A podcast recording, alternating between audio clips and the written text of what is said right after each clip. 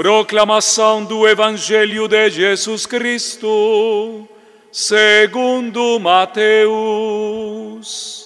Glória a vós, Senhor. Naquele tempo, Jesus foi à região de Cesareia de Filipe e ali perguntou aos seus discípulos: Quem dizem os homens ser o filho do homem? Eles responderão: Alguns dizem que é João Batista, outros que é Elias, outros ainda que é Jeremias ou algum dos profetas. Então Jesus lhes perguntou: E vós, quem dizeis que eu sou? Simão Pedro respondeu: Tu és o Messias, o Filho do Deus vivo. Respondendo Jesus lhe disse: Feliz és tu, Simão, filho de Jonas, porque não foi um ser humano que te revelou isso, mas o meu Pai que está no céu. Por isso eu te digo que tu és Pedro, e sobre esta pedra construirei a minha igreja, e o poder do inferno nunca poderá vencê-la. Eu te darei as chaves do reino dos céus. Tudo que tu ligares na terra será ligado nos céus. Tudo o que tu desligares na terra será desligado nos céus. Palavra da salvação.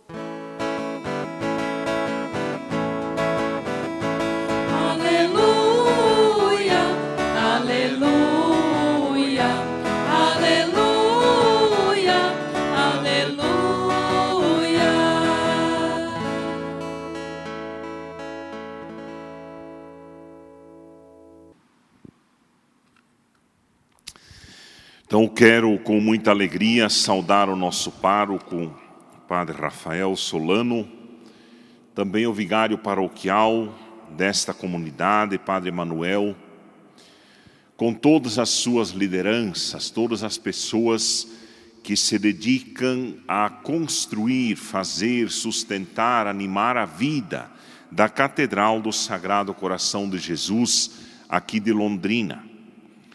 Bem como saudamos também todos os nossos padres, que hoje celebram a Eucaristia, amanhã celebrarão a Eucaristia, mesmo que em isolamento social.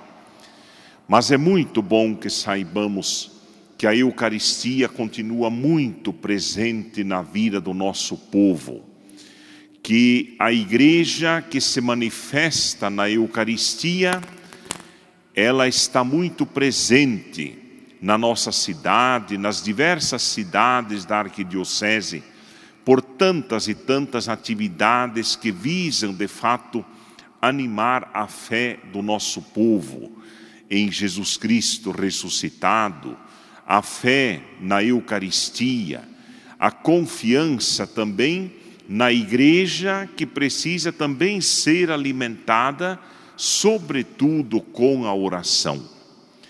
Saudamos também todos os que nos acompanham através dos meios de comunicação social, a equipe que está conosco aqui na catedral, para assim fazer que essas imagens, essa voz consiga chegar até você, para que você reze conosco. Irmãos e irmãs na fé. O ano litúrgico da igreja tem algumas celebrações, festas, que são sempre centrais em todo e qualquer tempo.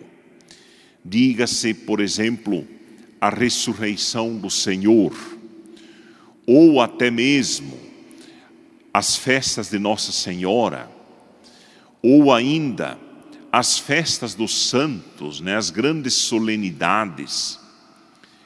E a igreja, além de celebrar tudo isso no tempo pascal ou no tempo de Natal, no tempo comum, procura celebrar algumas coisas que são importantes, facilmente entendíveis para ou, ou a partir da centralidade da ressurreição de nosso Senhor.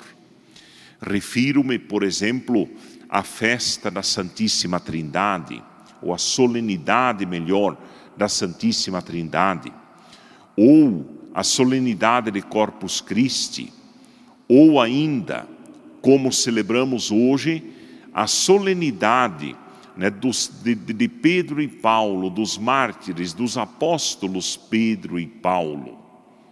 Mas quantas outras, quantas, quantos outros santos sempre relembram para nós que nós celebramos a Eucaristia, sim, que nos lembra, que nos traz a pessoa de Jesus, aquele ressuscitado, mas também a partir de tantas e tantas pessoas que deram a sua vida pela fé. Deram a sua vida para que a igreja possa continuar acontecendo. Hoje, especialmente, nós celebramos as festas de Pedro e Paulo, mas nós aqui em Londrina temos agora também alegria né, com a nossa com a cripta da catedral renovada. Celebramos também a Eucaristia a partir dos nossos apóstolos que aqui deram a sua vida para que esse povo pudesse conhecer o evangelho, pudesse conhecer melhor a palavra de Deus e enfim pudesse viver o seu ser igreja, o seu batismo. Portanto, Vejam a atualidade disso que nós estamos vivendo. Pedro e Paulo, o Santo Padre, o Papa Francisco, mas também aqueles que dão a sua vida, que são os nossos bispos, nas mais diversas dioceses, arquidioceses do mundo, do, do, do Brasil, do nosso estado do Paraná, que aqui dão o seu testemunho. Por isso, a liturgia de hoje celebra a festa solene desses dois apóstolos, que tiveram uma presença marcante na igreja primitiva. Pedro, discípulo de Jesus, escolhido por ele como o primeiro papa, e Paulo, o primeiro missionário, que levou a igreja ao mundo. Cada um deles, os dois personificaram a identidade da igreja como discípulo e missionário. Por isso, na primeira leitura, nós vimos como Pedro, preso pelas autoridades, para agradar os judeus com data marcada para morrer. Vejam a angústia que deve ter vivido o apóstolo Pedro, mas ao mesmo tempo, vemos o testemunho que gera oposição e perseguição, e também a atitude da igreja, que unida e solidária reza por Pedro.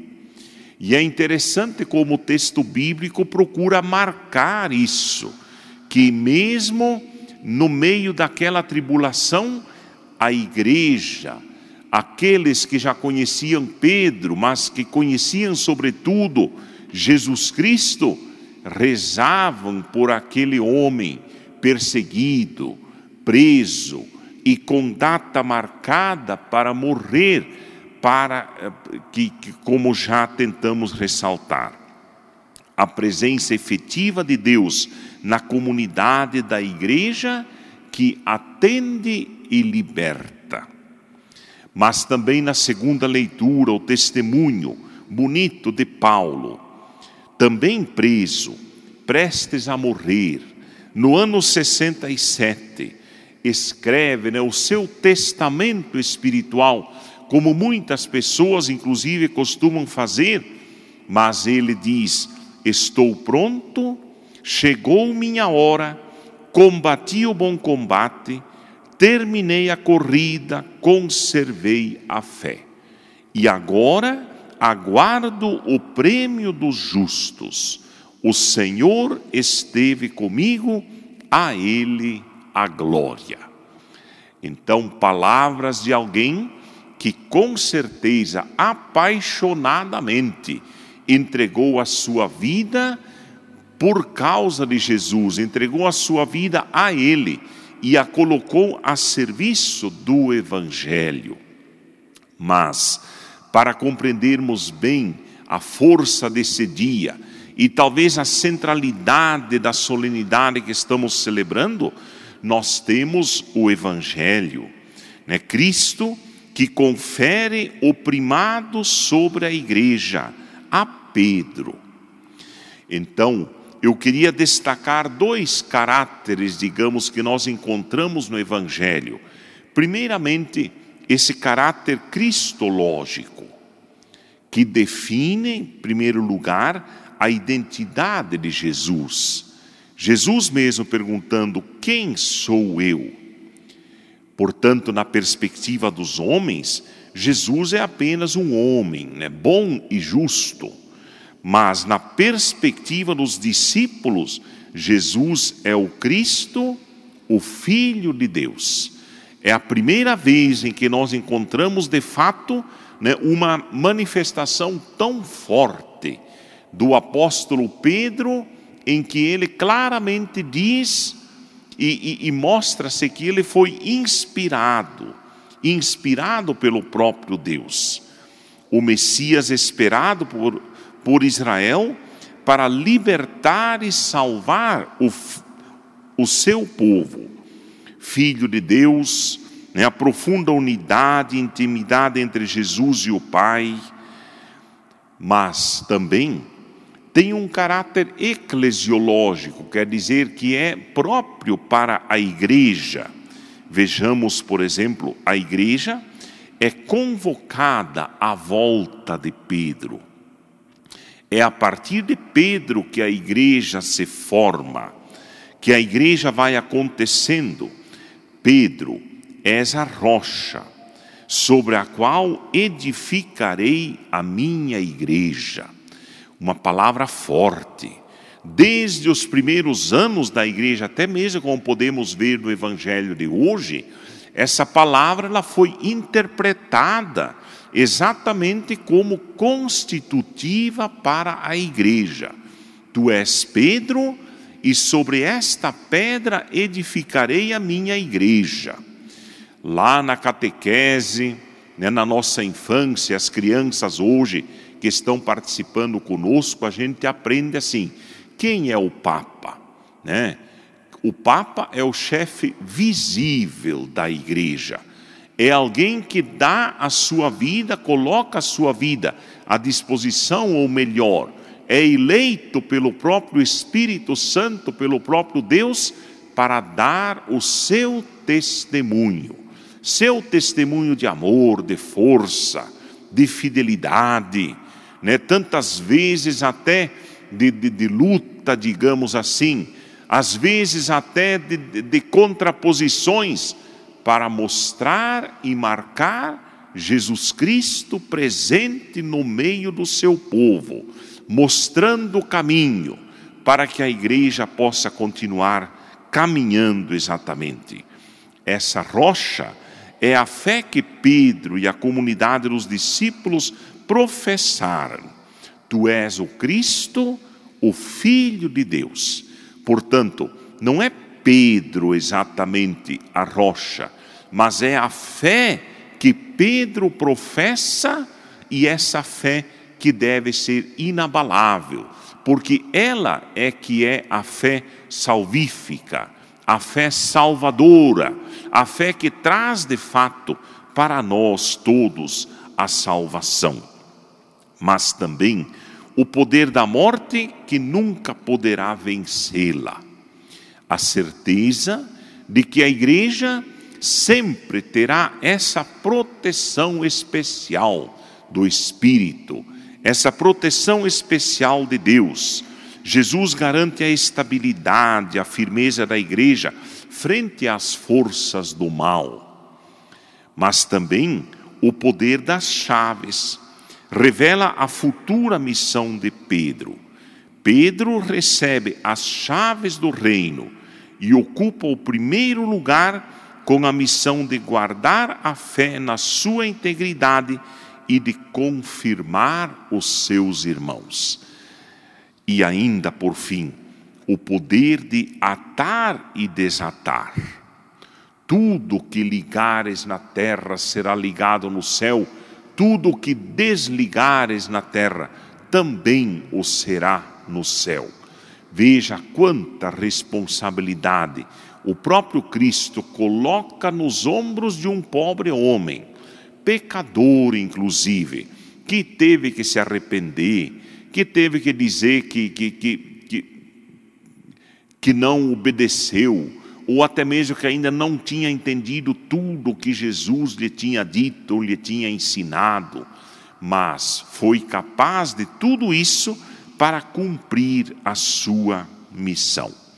Pois é, a igreja continua essa obra de Cristo, que ele deu a Pedro, que deu aos apóstolos, e que continua também dando a tantas pessoas que também eleitas, colocam-se à disposição para levar esse evangelho.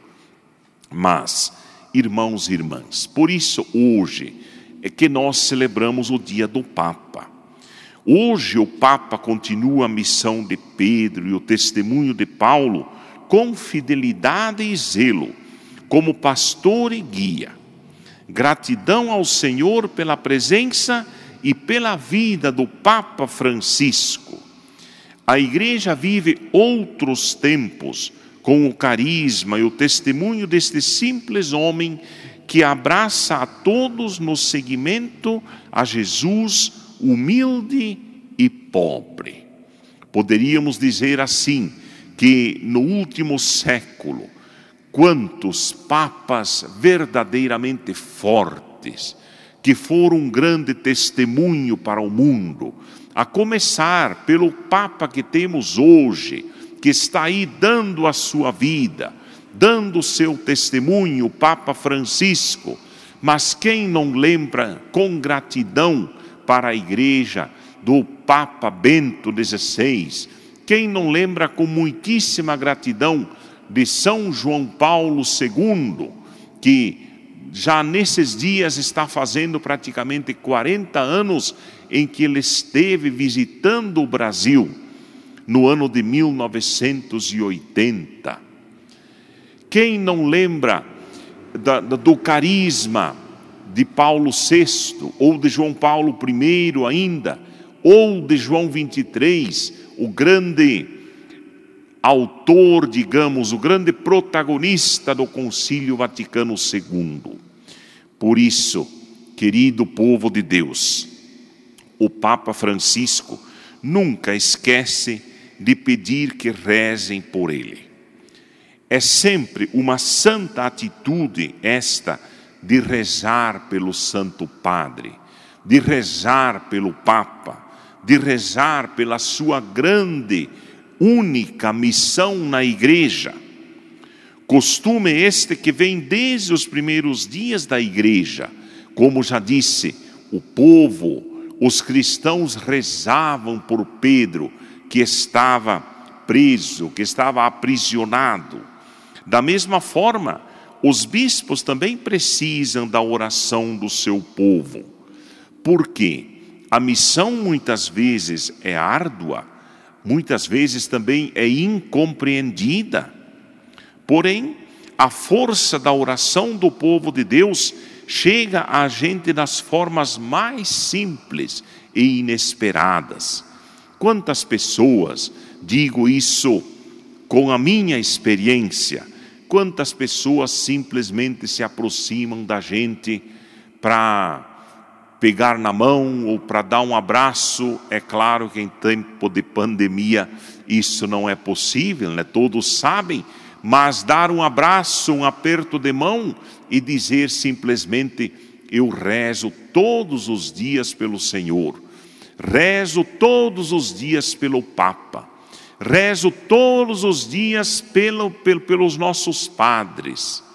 E assim, efetivamente, é, é necessário que a gente compreenda que, as, que nós, enfim, somos sempre muito gratos pela vossa oração e continuamos pedindo que continuem. A oração do povo de Deus vale a pena e é um indicativo forte do amor que temos pela igreja e que temos pelo próprio Jesus Cristo. A igreja, ela vive da oração do seu povo, ela vive da evangelização. Quanto mais forte isso puder ser, mais nós podemos dizer que a igreja está viva no meio da humanidade, dando testemunho, às vezes chamando atenção, tantas vezes dando exemplo tantas vezes até indicando caminhos para que de fato a humanidade possa viver essa Evangelii Gaudium, a alegria do Evangelho e tudo isso que nós escutamos nesse Evangelho tão cristológico, tão eclesiológico e tão salvífico que ouvimos no dia de hoje. Portanto, quanto trabalho, como é bonito sentirmos a igreja de Deus.